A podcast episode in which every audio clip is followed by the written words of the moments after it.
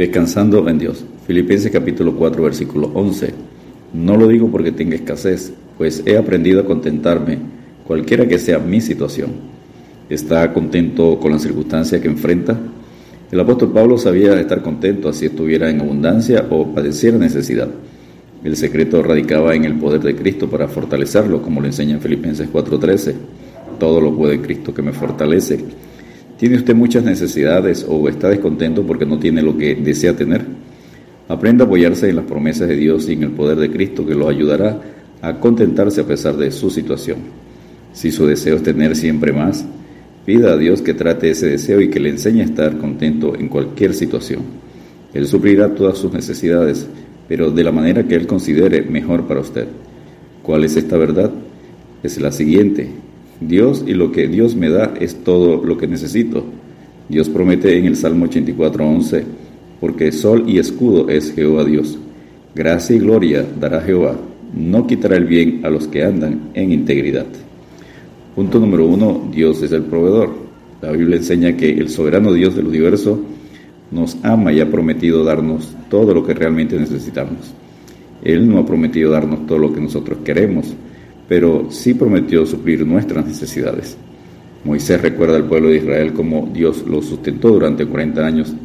En Deuteronomio 8, versículos 3 y 4, te afligió y te hizo tener hambre y te sustentó con maná, comida que no conocías tú, ni tus padres la habían conocido, para hacerte saber que no solo de pan vivirá el hombre, mas de todo lo que sale de la boca de Jehová vivirá el hombre.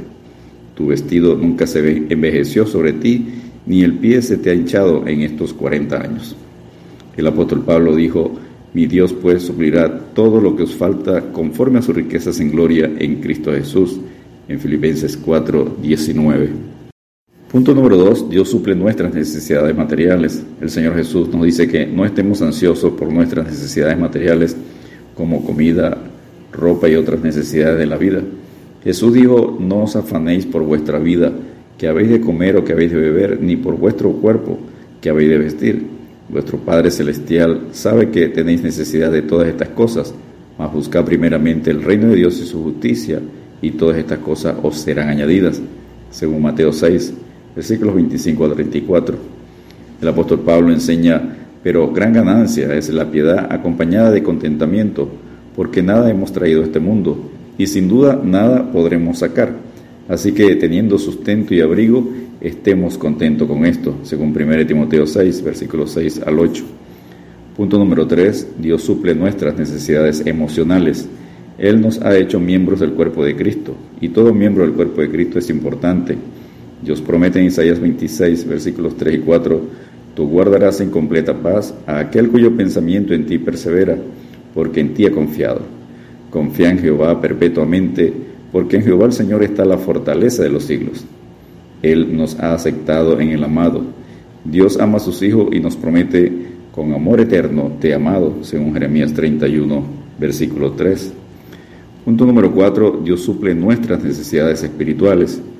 En Cristo, Dios nos ha dado todo lo que necesitamos para la vida espiritual.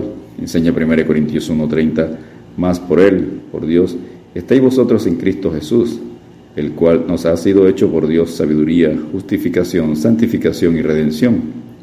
La Biblia enseña, bendito sea el Dios y Padre de nuestro Señor Jesucristo, que nos bendijo con toda bendición espiritual en los lugares celestiales en Cristo, según Efesios 1.3.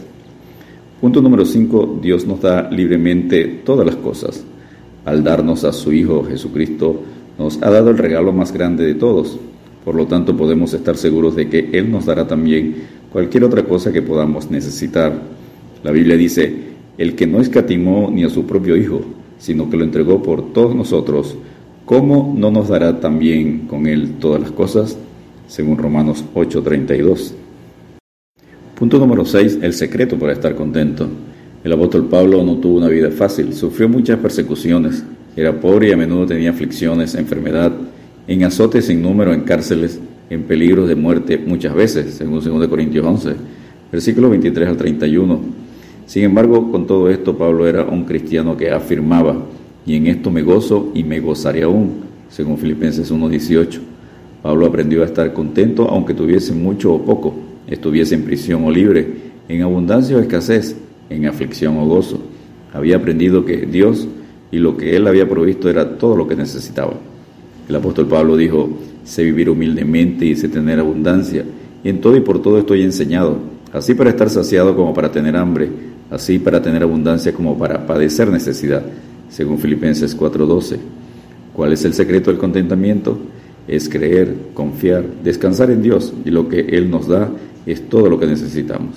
Se nos manda a no ser codiciosos, sino sean vuestras costumbres, tu manera de vivir sin avaricia, contento con lo que tenéis ahora, porque Él, Dios, dijo, no te desampararé ni te dejaré, según Hebreos 13:5.